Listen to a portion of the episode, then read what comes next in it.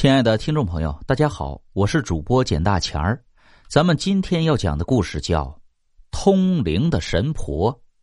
在乡下农村，一直都存在着一个行业——神婆。那这个职业据说能够通灵，与鬼神打交道，能下地狱、上天堂，那都是小儿科的把戏。像什么小孩子夜里睡不着觉啊，只叫神婆一叫，魂魄归来，一切相安。神婆这个职业是属于唯心的，如果用当今的唯物主义来看，就是应该取代的。但是，无论人们怎么喊，民间还能有他们生存的土壤，这就说明神婆的存在还是有一定合理性的。假期回乡下，老家舅妈和几个邻居拿出了一个录音机、一卷录音带，要我帮忙他们操作怎么播。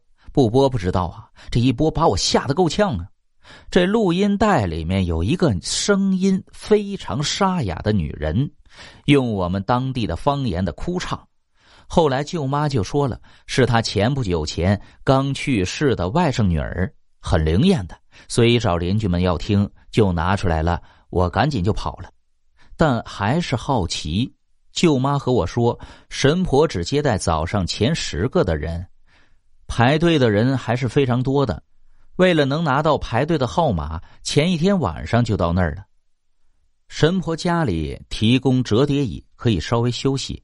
神婆做法的屋子里面，那简直就是烟雾缭绕，主要就是点香，还有神婆手上烟抽个不停。这为什么所有的神婆都是个大烟枪呢？舅妈说呀，当时他就沉默的将他外甥女的生辰及死亡日期递了上去，神婆二话不说就开始做法。没过一会儿，就颤抖着，灵魂出窍了，然后就上声开始说话了。这第一句话就问舅妈：“阿姨，怎么只有你来了？我妈为啥没一起来？”这舅妈肯定记得自己一句话都没说呀。这神婆怎么就知道她是姨呢？舅妈就对她说：“啊，你妈妈没空，所以让我来看看你。”神婆这个时候开始哭了，一边哭还一边唱着。哼，我知道，我不怪我妈，只有他们在美国好，我就好。他又知道他妈妈在美国，接着他就开始说着自己的生平往事。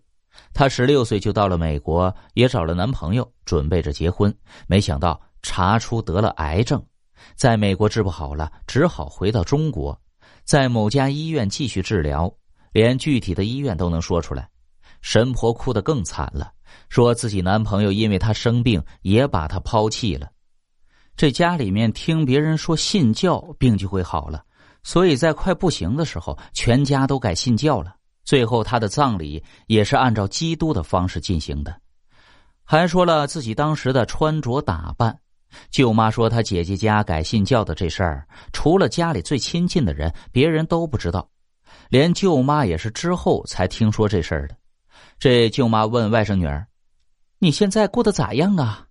这外甥女儿就说了：“太惨了，因为自己是最后改信仰的基督教的，基督他们不收，佛也不收，被吊在空中，无处可去，也没有钱，因为改信教了，没有烧钱给他，简直就是寸步难行。”舅妈又问了：“那又怎么做才能够帮到你呢？”这外甥女儿说呀。